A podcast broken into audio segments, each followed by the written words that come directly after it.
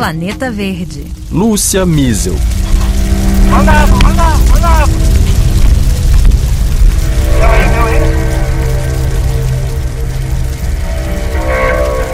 A destruição da Amazônia se acelera neste segundo semestre. Um mês de setembro, que já tem as piores queimadas da floresta em 12 anos, conforme novos dados revelados pelo INPE, o Instituto Nacional de Pesquisas Espaciais. Também a área ocupada ilegalmente pelo garimpo nunca foi tão grande, quase dobrando entre 2010 e 2021, apontou o MAP Biomas na semana passada. Esses e outros números refletem o que pode ser o apagar das luzes do governo que passou a boiada da desregulamentação e fiscalização ambientais. Esse é o assunto do Planeta Verde dessa semana, antes das eleições presidenciais no Brasil.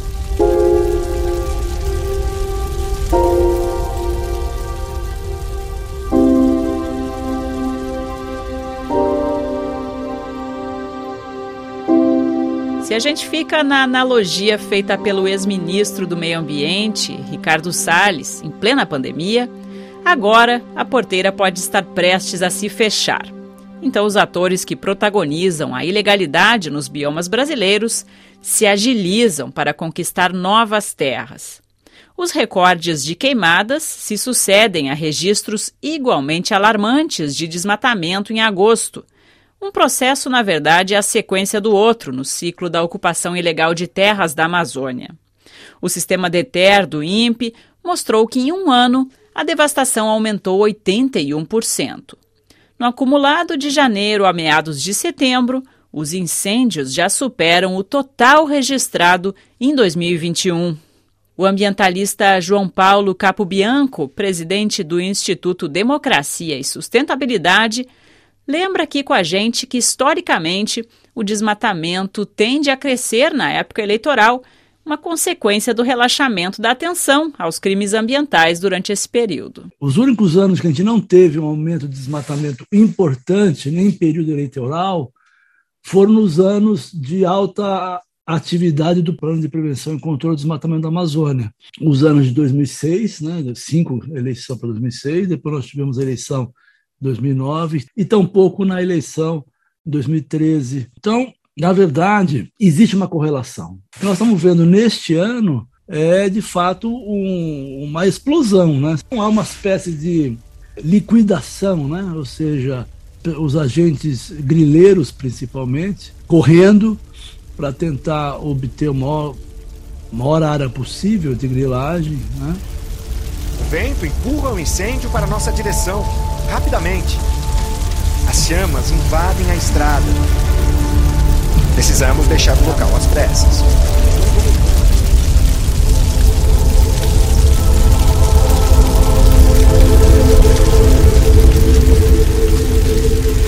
As pesquisas eleitorais, às vésperas do pleito, acentuam a ideia de que o ex-presidente Luiz Inácio Lula da Silva poderá vencer a eleição, talvez até no primeiro turno. Existe então a expectativa de que a direção de um eventual governo Lula poderá mudar 180% em relação ao governo atual.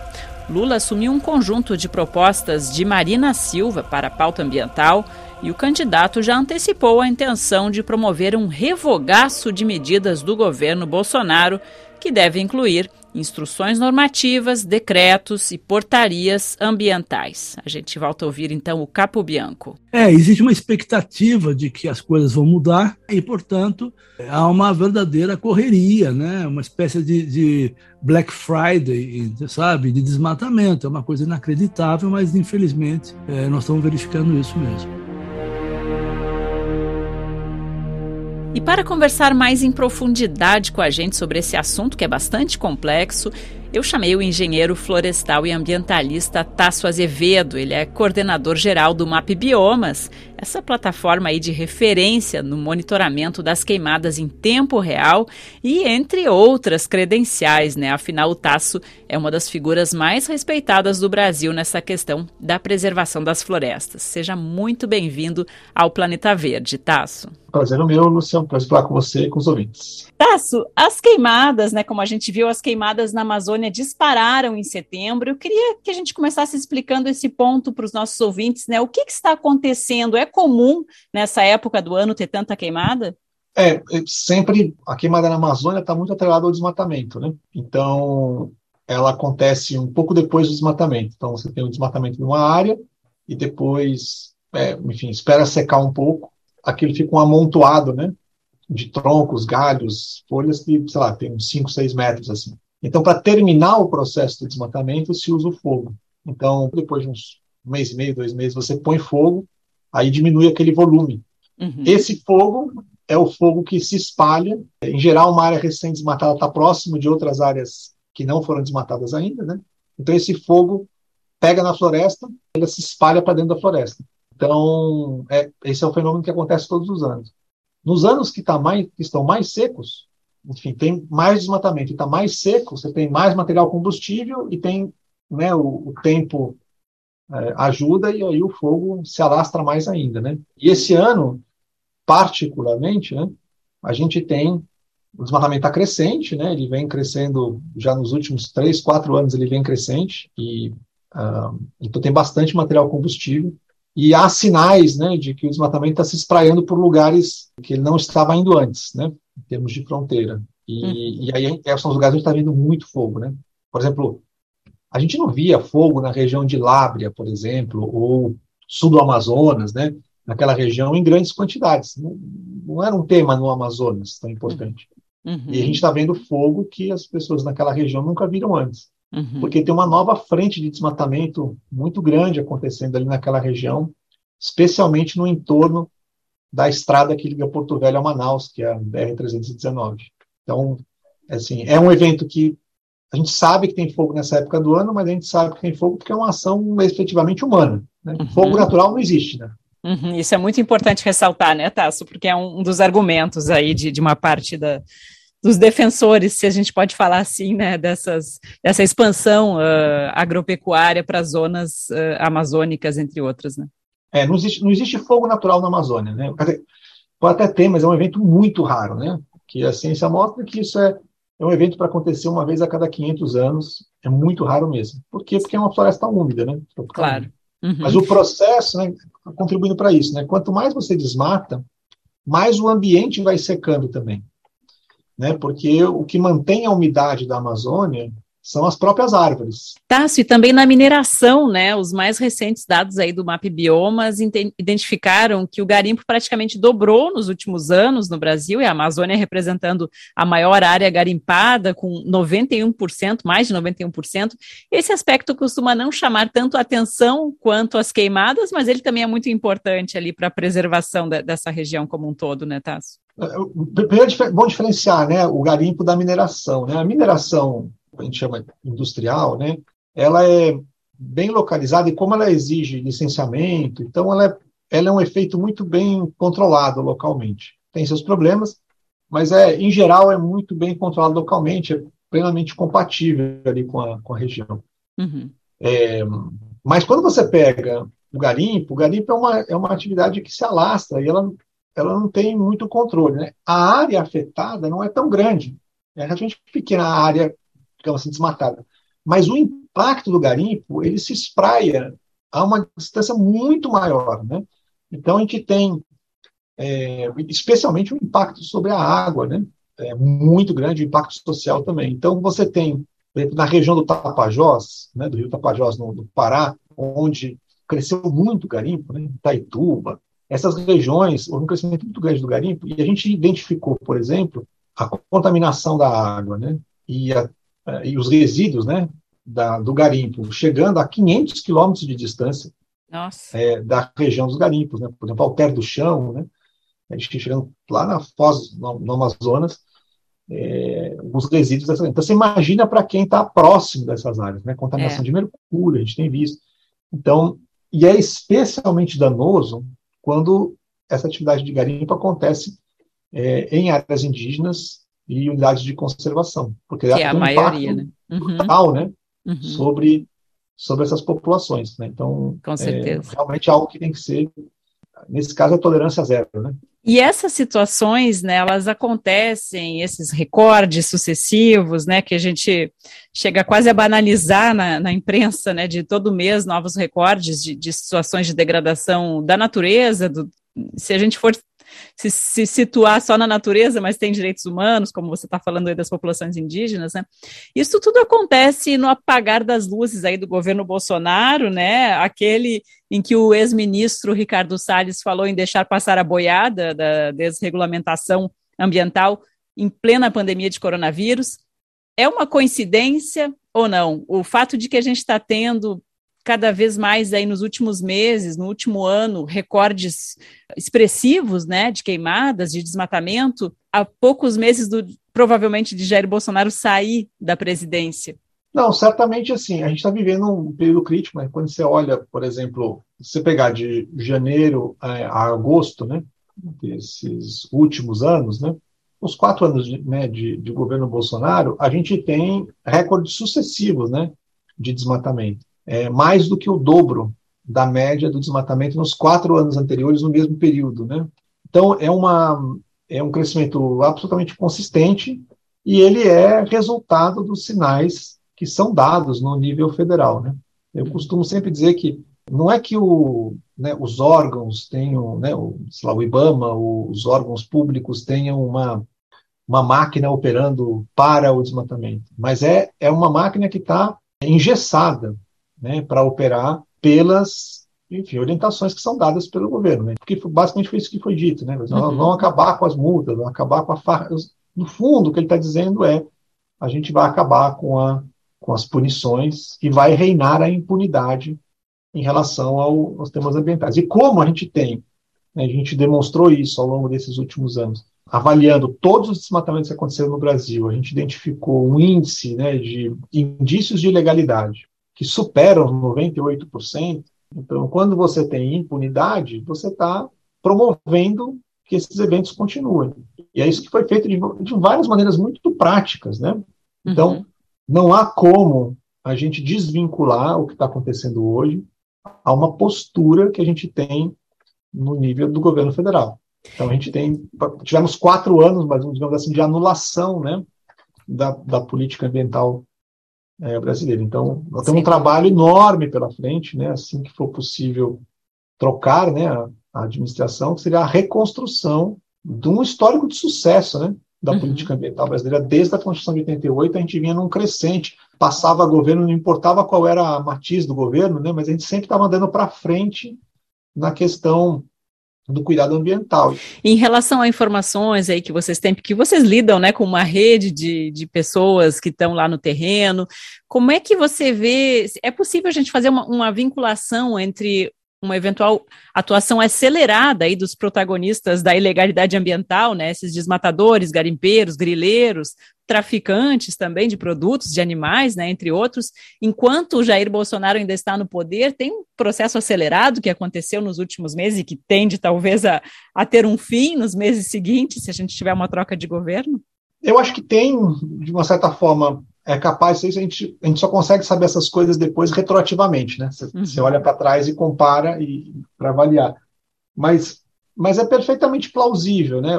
Quando a gente escuta os relatos, né, de que é um pouco assim, é o fim de festa, né? É, olha, se o presidente Bolsonaro é reeleito, é, temos um, tranquilidade que qualquer coisa que a gente faça agora não será penalizada.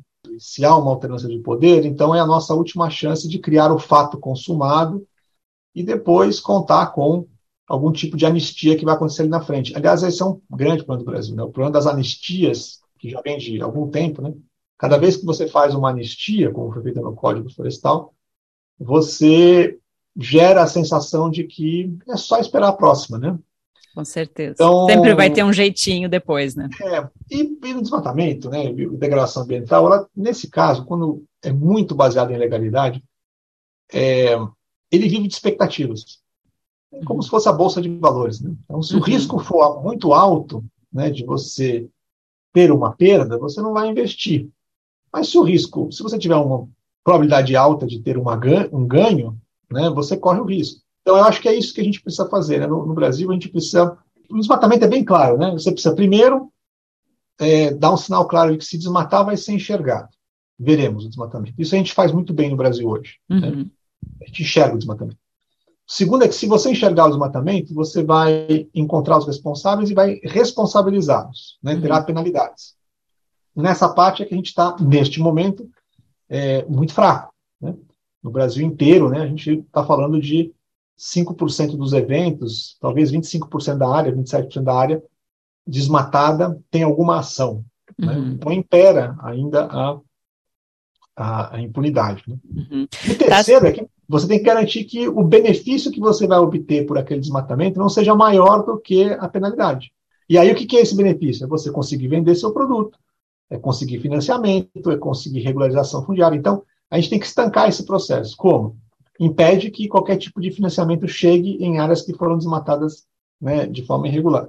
Uhum. É, impede que os produtos sejam comercializados. Uhum. E, por fim, a gente tem que estancar qualquer possibilidade de regularização fundiária de áreas desmatadas ilegalmente. Tem que ser absolutamente radical nisso. Você acha que essa questão é uma questão que, se a gente olhar para o espectro no Brasil, né, esse tema é um tema que já foi compreendido por boa parte, inclusive da classe política, né? compreendido de que o Brasil não, ter, não terá lugar no mundo se ele não for capaz de enfrentar esse problema de uma forma séria. Né? Quem não cuida do seu tesouro, não cuidará do tesouro de ninguém. Então nós precisamos ter esse cuidado. Eu, eu costumo dizer que é, a gente tem que transformar né, a Amazônia e o, né, o fim do desmatamento, não só na Amazônia, nos outros biomas brasileiros, numa obsessão nacional e acabar com isso. Acabar, uhum. acabar, acabar, acabar com esse problema, botar esse problema para o passado, para permitir a gente poder dar saltos importantes para o futuro e botar o Brasil onde o Brasil precisa estar. Né? O Brasil tem que ser uma liderança global na economia de baixo carbono. Era o caminho que nós estávamos seguindo, em todo caso, né, Tasso? E eu queria finalizar, você já elencou aqui vários aspectos, né, mas as ações prioritárias de um próximo governo, se de fato se configurar aí a derrota de Jair Bolsonaro nessa eleição, para reverter esses estragos, você já falou de vários, talvez os principais, mas até que ponto esse estrago dos últimos quatro anos ele é reversível. O que seria irreversível do que aconteceu nos últimos quatro anos? Enfim, a gente não sabe do que é reversível e irreversível. Acho que o, as pessoas que perderam a vida, né, as florestas que foram perdidas nesse período, etc., isso não, não tem como reverter. Você nunca constrói aquilo de volta. Mas a gente pode reverter o caminho. E a gente para um outro tipo de futuro. E eu acho que para fazer isso, tem muitas ações que vão ser feitas logo nos primeiros 100 dias, né, de cara. Né? Uhum. Então, eu diria que a primeira coisa é a gente estabelecer o embargo remoto e imediato de qualquer área com indício de desmatamento ilegal. Uhum. A gente pode fazer isso de forma imediata mesmo. É, abrir completamente o CAR, o Cadastro Ambiental Rural, para que as informações sejam públicas e transparentes, transparentes. incluindo qualquer tipo de infração ambiental que exista, ser registrada no Cadastro Ambiental Rural, para que todo mundo na sociedade possa saber o que está acontecendo. Desobstruir as áreas indígenas de garimpo e de é, exploração ilegal imediatamente, e tem que, isso tem que ser feito de forma absolutamente direta, dando um sinal absolutamente claro: não será é, tolerado né, a invasão dessas áreas, nem indígenas, nem das áreas, é, das áreas protegidas em geral. Uhum. E tem um outro aspecto importante que é dar um sinal de que todas as atividades né, que protegem a floresta, que promovem né, o uso sustentável da floresta, serão é, suportadas de maneira inequívoca. Então, acho que essas questões têm que ser colocadas. E tem uma série de, de coisas para mudar nas regras que estão colocadas ali, mas eu acho que tem que fortalecer, né, o, especialmente o, o IBAMA e o ICMBio, são dois órgãos muito importantes para cuidar desse patrimônio, para a gente voltar a demarcar as terras indígenas, é absolutamente crucial isso, né? tanto as terras indígenas quanto os territórios quilombolas, Lembramos que tivemos um presidente orgulhoso de não demarcar um centímetro. É, é, um, é, um, jeito mais barato e simples de você proteger florestas no Brasil. Os números mostram isso, né? Uhum. Demarcar terras indígenas e os territórios quilombolas, as áreas extrativistas e as áreas protegidas é o jeito mais barato que você tem de proteger florestas, porque esses povos protegem as florestas. Né? Uhum. E tem uma questão de fundo, mas que tem que ter um sinal logo no começo, que é a destinação das florestas públicas não destinadas. Uhum. A gente tem uhum. uma área grande na Amazônia, variam as estimativas, mas entre 60 e 80 milhões de hectares na Amazônia, que são áreas públicas que não foi de definido qual o seu destino.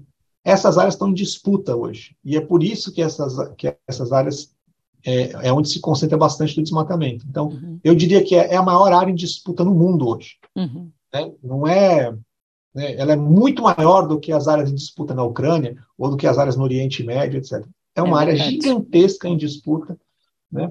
em que você e tem uma guerra silenciosa acontecendo para ocupação desse território. Uhum. Então é fundamental né, que o, o governo brasileiro, que o Estado brasileiro, ele dê destino e orientação para que essas áreas possam ser conservadas, mas também possam ser destinadas ao uso sustentável, né, com as populações que vivem nessa, nessa região, para o bem delas e para o bem do Brasil. Excelente, nossa, um prazer, engenheiro florestal, ambientalista Tasso Azevedo, coordenador geral do MAP Biomas. Foi um prazer ter você aqui com a gente. Valeu, é um prazer sempre estar com vocês. Planeta Verde também vai ficando por aqui. Acompanhe a gente nas principais plataformas de áudio, além, é claro, no site da RFI Brasil. Até breve.